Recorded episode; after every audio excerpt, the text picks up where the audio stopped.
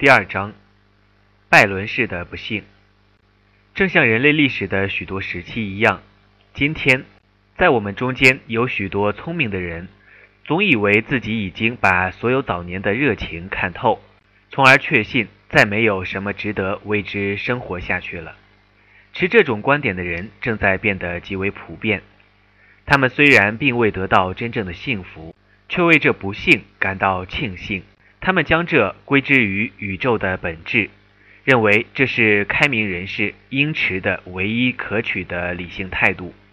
他们对自己的不幸的夸耀，使那些较少世故的人对其真诚表示怀疑，认为对痛苦表示欣赏的人实际上并不痛苦。这种看法过于简单。这些受难者无疑在他们的优越感和洞察力方面得到了一定的补偿。但这不足以弥补淳朴快乐的丧失。我个人认为，不快乐还有理性优越可言。聪明的人只要情势许可，是会感到快乐的。如果他发现对宇宙的思考一旦超过了某一极点，就会使人痛苦，那么他就会转而考虑别的问题。这就是我在本章所要说明的观点。我想奉劝读者诸君。无论出于何种理由，理性都不会将禁令加诸幸福。不仅如此，我还坚信，那些真心诚意地把自己的哀怨归之于自己对宇宙的看法的人，是本末倒置了。事实上，他们之所以不幸，是出于一些他们并不了解的原因，而这种不幸便使他们去思索自己生活于其中的世界里那些惹人不快的方面。对当代美国人来说，我准备讨论的观点早已由约瑟夫·伍德·克鲁奇先生在他的《现代性情》一书中表示过了。对我们的祖辈来说，则是拜伦的观点；对于所有时代来说，则是《布道书》一书作者的观点。布鲁奇先生说：“我们的事业是一种失败了的事业，在大自然的世界中，我们找不到自己的位置。”然而，我们并不因此而对成为人类感到遗憾。我们宁愿作为人死去，也不愿像动物一样的活着。拜伦说：“这世界给予的乐趣，没有一个像他带走的一般快活。当早年思绪的光芒在情感的隐隐褪色中渐渐淹没。”布道书的作者说：“我羡慕那些已死的人，他们比活着的人幸福多了。”但是，那尚未出生、尚未看见过世上所发生的不公正的一切的，比上述两种人都幸运。这三位悲观主义者在回顾了生活的乐趣之后，都得出了忧伤抑郁的结论。克鲁奇先生生活于纽约最高层的知识分子圈里，拜伦畅游过赫勒斯旁，且有过许许多多的风流韵事。《布道者》一书的作者。追逐过的快乐更是多种多样。他饮酒作乐，欣赏音乐，凡此种种。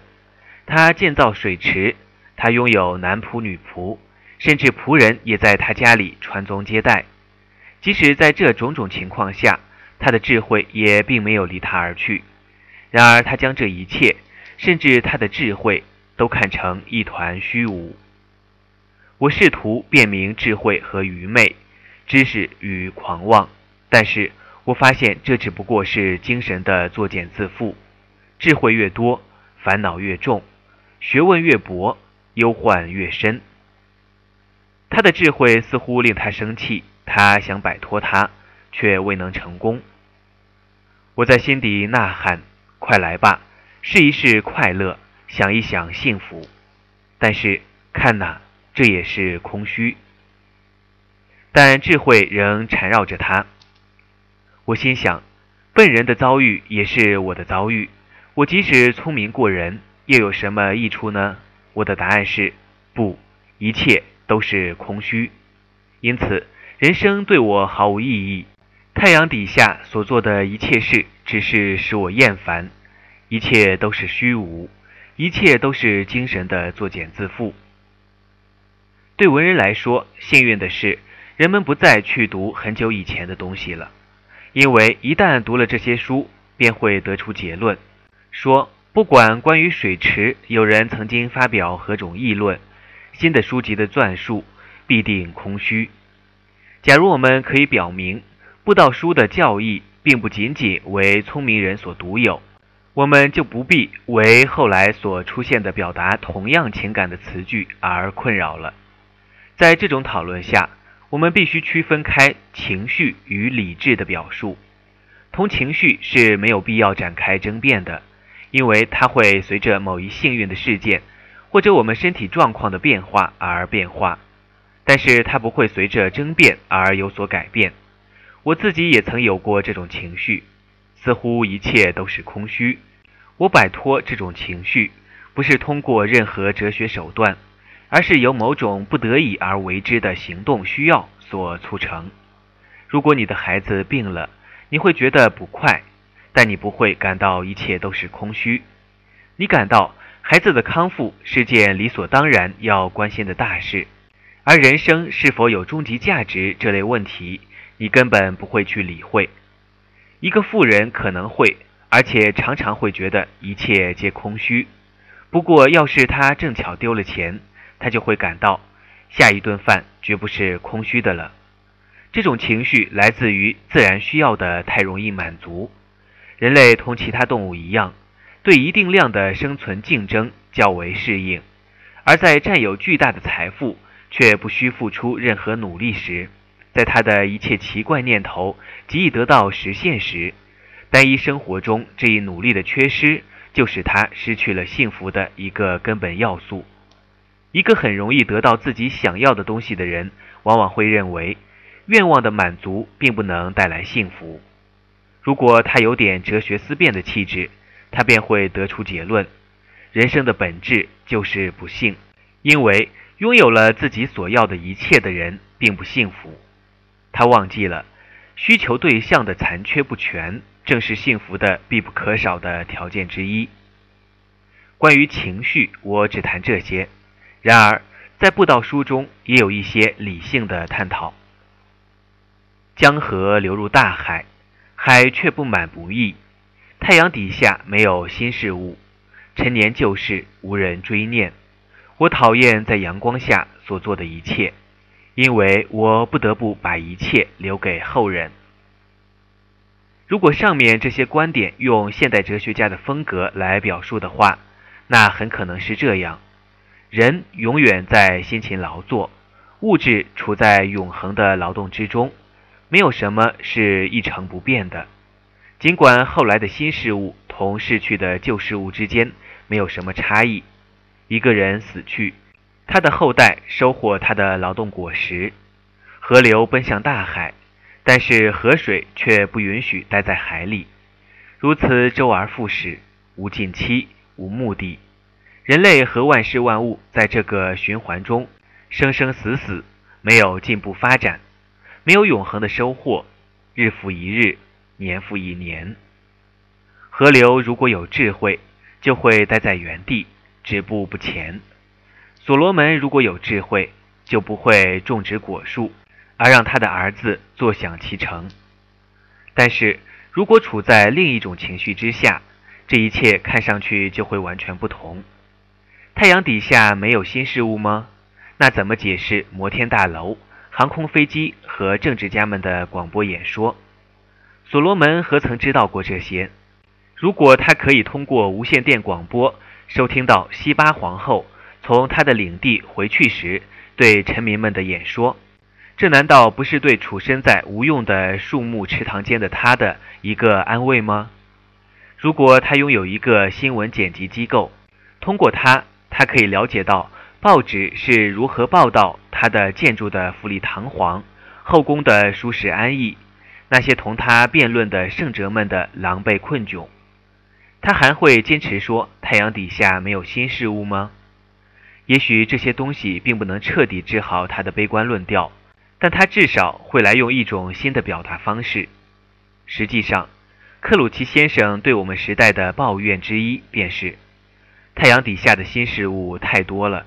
如果不管新事物的出现还是它的消失，都同样令人烦恼的话，那很难说两者都是使人绝望的真正原因。我们再来看这样一个事实：所有的江河都奔向大海，而大海却从不满意。江河来到他们发源之处，在那里他们又回来了。把这当作悲观主义的根据，于是便假定这种旅行是不愉快的了。人们夏天来到疗养圣地，然后又回到他们的原来的地方，这并不能证明夏天去疗养圣地是无意之举。如果河水具有感情的话，他们很可能会像雪莱诗中的云一样。享受着这种冒险性的循环的乐趣。至于把财物留给后代的痛苦的问题，可以从两个观点来看。从继承人的角度看，这显然并不是什么大的损失或灾难。所有的事物在自身内部不断承传这一事实，也不能成为悲观论的理由。如果继之而起的是更坏的事物，那倒还可以说得过去。但是如果随之而来的事物是更美好的，那就应该是乐观论的理由了。然而，就像所罗门所认为的那样，如果继承的事物同原来的事物一模一样，我们又该如何认识它呢？这不是使整个过程都失去了意义吗？当然不是，除非循环的各个阶段本身是令人痛苦悲伤的，只注视着未来。认为今天的全部意义只在于它将产生的结果，这是一种有害的习惯。没有局部性的价值，也就没有所谓的整体性的价值。生活不应被看作这样一种情节剧，剧中的男女主角经历难以想象的不幸之后，最终以圆满的结局作为补偿。我活着有我的活法，儿子继承了我，他有他的活法。他的儿子又继承了他，这一切又有什么悲剧可言？相反，如果我永生不死，那么生活的乐趣必定最终会失去吸引力。代代相继，生活将永远焕发青春活力。我在生命之火前烘暖了双手，火焰渐渐熄灭，于是我准备离去。这种态度与对死亡的愤懑态度一样。是很合乎理性的，因此，如果情绪决定于理性，快乐和绝望就都有着同样的理由。布道书是悲剧性的，克鲁奇先生的《现代性情》一书则带有哀怨色彩。克鲁奇先生之所以哀怨，根本上是因为中世纪以后稍后一些时代所认同的事物准则都崩溃了。他说。当今这一时代是一个不幸的时代，幽冥世界的鬼魂四处游荡，他不熟悉自己所属的世界，他面临的困境就像一个青少年遇到的困境一样，一旦离开了童年时代经历的神话世界，就不知道如何引导自己走向何方。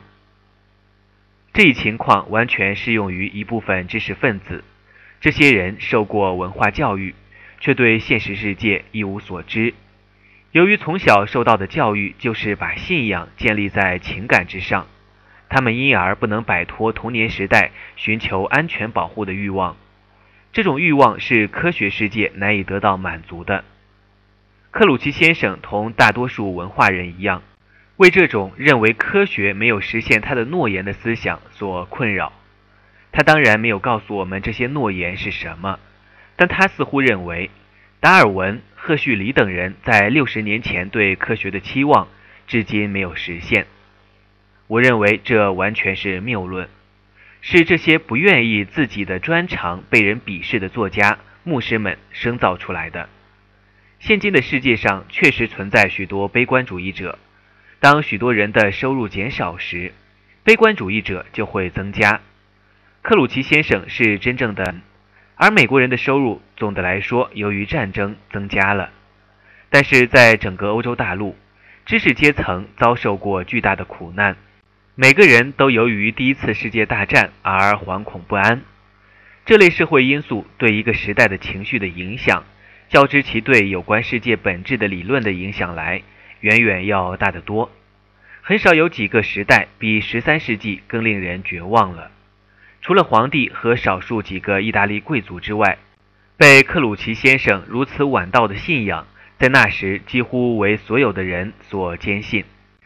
因此，罗杰尔·培根说：“我们这一时代比以往任何一个时代，有着更多的罪恶统治这个世界，而罪恶与智慧是水火不相容的。让我们看看这个世界的现状，用心地思考一番。”我们会发现太多的堕落和腐败，而这首先是在上的人君淫荡纵欲，使整个宫廷名誉扫地，饕餮暴食，位居其首。如果这是人君的所作所为，那么其统治成员又怎样？看看那些高级教士吧，他们在怎样追金逐银，对灵魂的拯救则嗤之以鼻。让我们想想宗教的戒规，言出必行，看看他们堕落的又有多深，一个个从自己的尊严处跌落。修道上的新戒规的最首要的尊严，已经受到了可怕的腐蚀。整个牧师阶层都在追逐荣耀、淫荡和贪婪。无论这些牧师聚在何处，比方说在巴黎和牛津，他们之间的争斗、吵闹。以及各种罪恶的丑闻便会传遍整个世界。谁也不在乎自己干了什么，更不顾手段如何阴险狡诈，只要能满足自己的欲望就行。在谈及远古时代的异教贤人时，他说：“他们的生活比起我们来，不知要好过多少倍。无论是在文明礼仪，还是对世俗社会的鄙视上，他们欢快。”富足、荣耀，这一切在亚里士多德、塞内加、图里、阿维森纳、阿尔法拉比乌斯、柏拉图、苏格拉底和其他人的著述中都可以读到。这样，他们不仅得到了智慧的奥秘，而且发现了所有的知识。罗吉尔·培根的这些观点是和他同时代的文人学士的观点一致的。他们中没有一个对自己所处的时代表示喜欢。我从来就不相信这种悲观论调有任何形而上学的原因，原因就在于战争、贫困和暴行。克鲁奇先生最为感伤的章节之一是关于爱的问题。事情似乎是维多利亚时代的人对爱情评价很高，而我们这些具有现代复杂意识的人则已经看穿了它。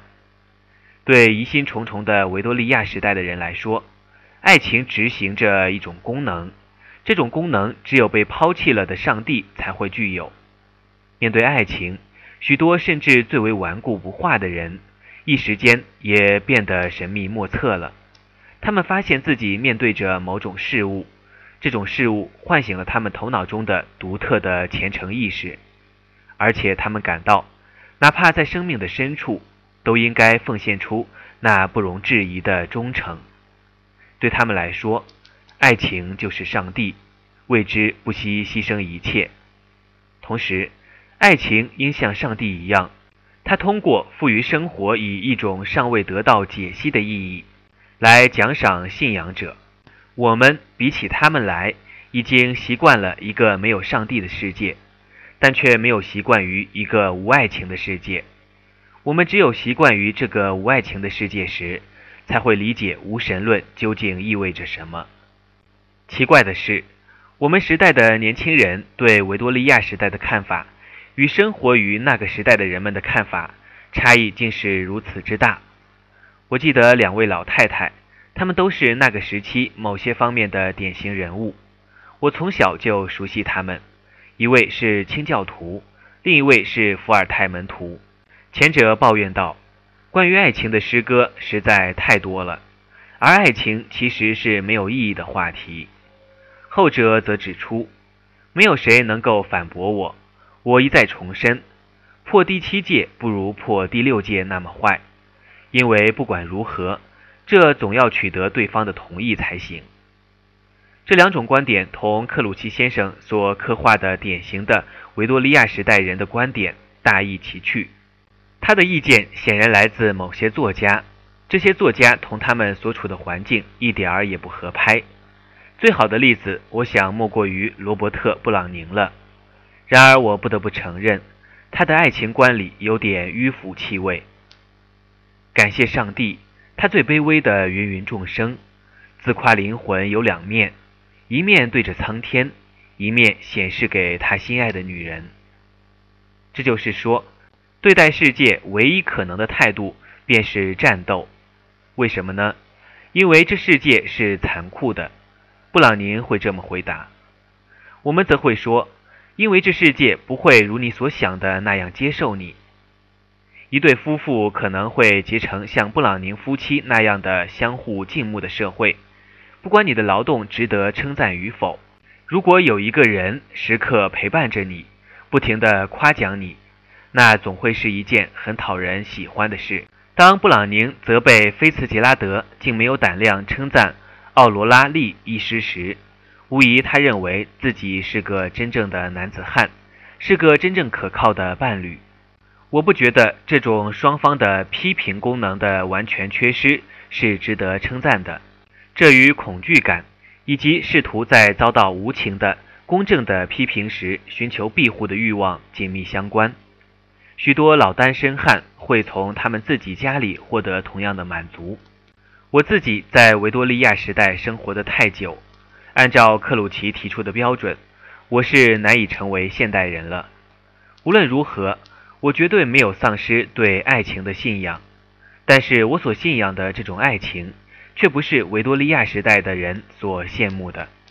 这种爱充满历险，并且明若观火。在他给予善的知识时，并没有把邪恶遗忘，更不去故作神圣纯洁，把这些特征归诸那种为人崇尚的爱，乃是性禁忌的结果。维多利亚时代的人深信，大多数性活动是邪恶的，于是不得不将一些夸张言辞贴在他所认同的那种爱上。那时候的性饥饿比现在厉害得多。这无疑更使人夸大性活动的重要性，正如苦行僧们所做的那样。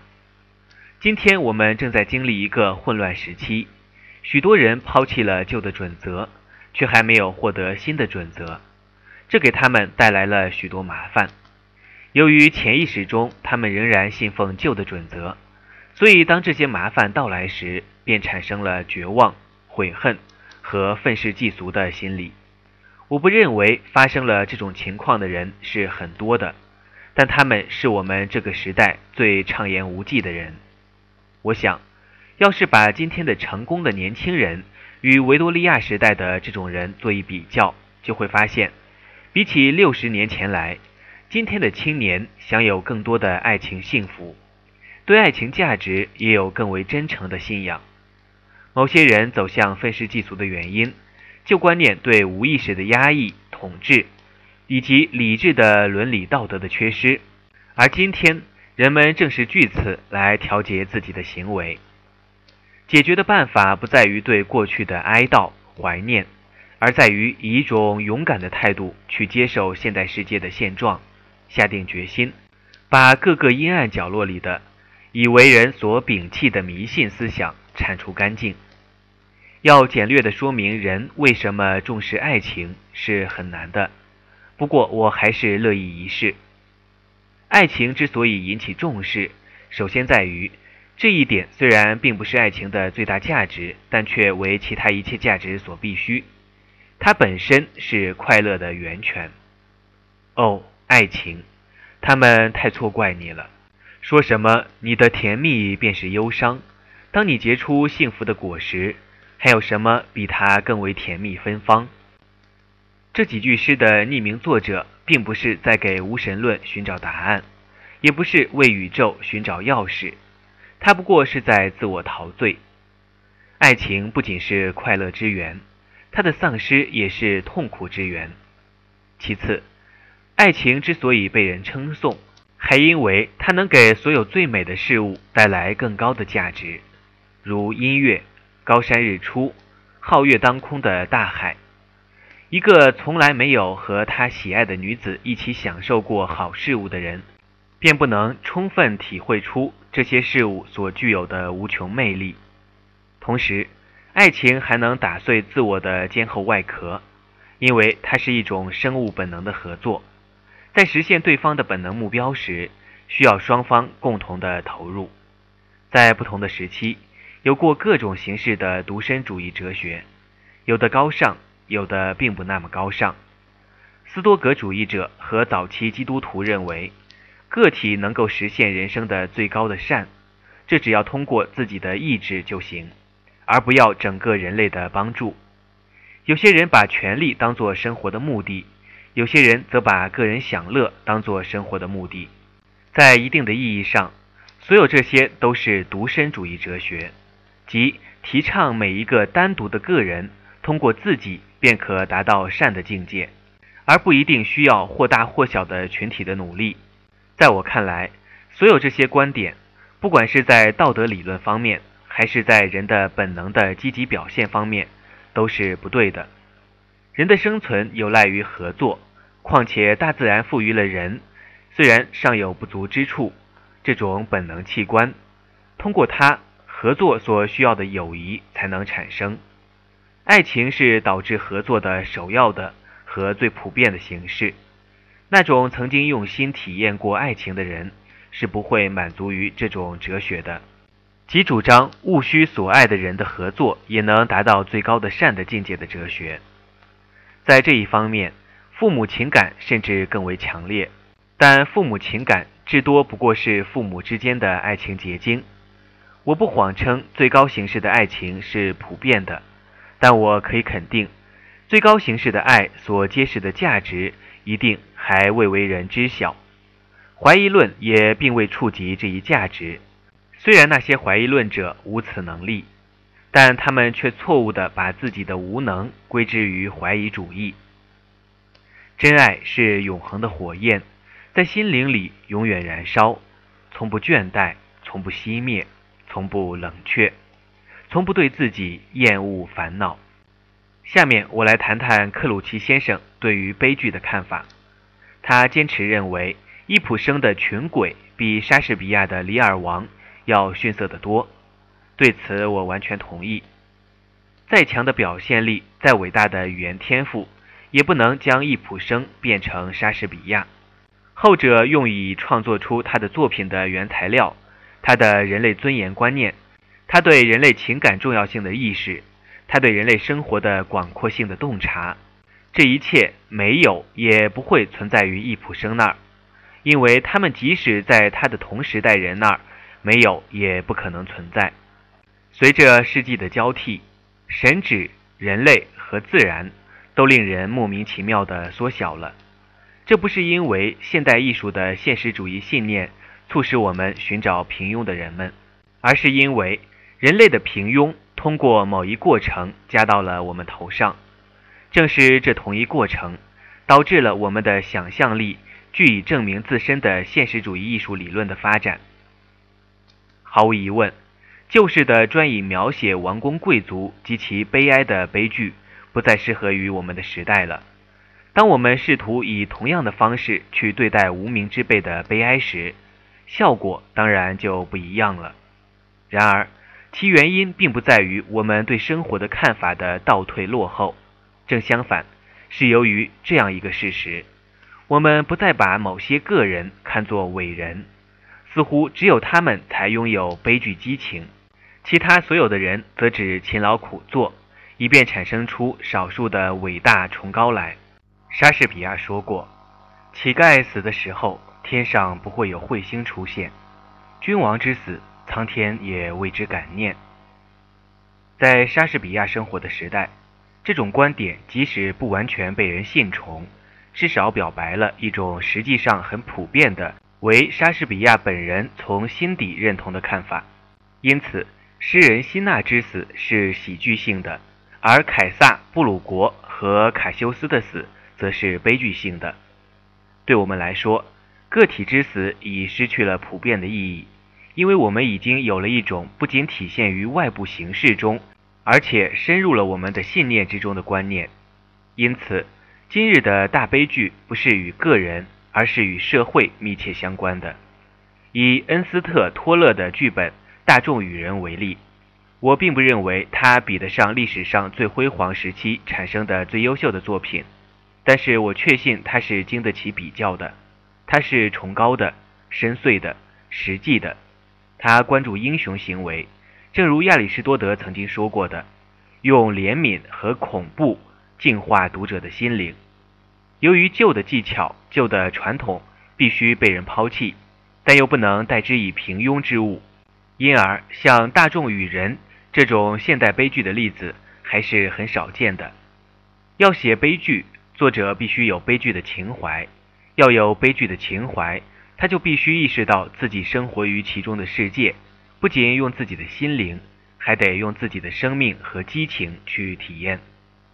克鲁奇先生在他的书中。不断地谈到绝望，人们不禁为他对悲惨世界的英雄式的接受所感动。但是，他的悲惨世界乃是基于这一事实：即面对新的刺激，他和大多数文人还没有学会如何去感知旧的情感。刺激当然存在，但不在文人圈子里。文人小圈子与社会生活之间没有重要的接触。而人的情感要想有一种严肃的深度，要使悲剧情感和真正的幸福感得以产生的话，这种接触是必不可少的。对那些才华横溢但又迷惘困惑、无所适从的年轻人，我的告诫是：放弃创作的企图，相反的，尽量一字不写，走进大千世界，去做一个海盗，一个波罗之王。一个苏维埃俄罗斯的劳工吧，去寻找这样一种生活，去找到这样一种存在方式，让基本的体力需要的满足占据你的全副精力吧。我并非向一切人，而只是向那些患有克鲁奇先生所诊断出的疾病的人推荐这一实践课程。我相信，经过几年这样的生活，这位以前的知识分子就会发现，不管他如何努力遏制自己。也不能阻止自己不去写作了，这时他就不会觉得自己的写作毫无意义了。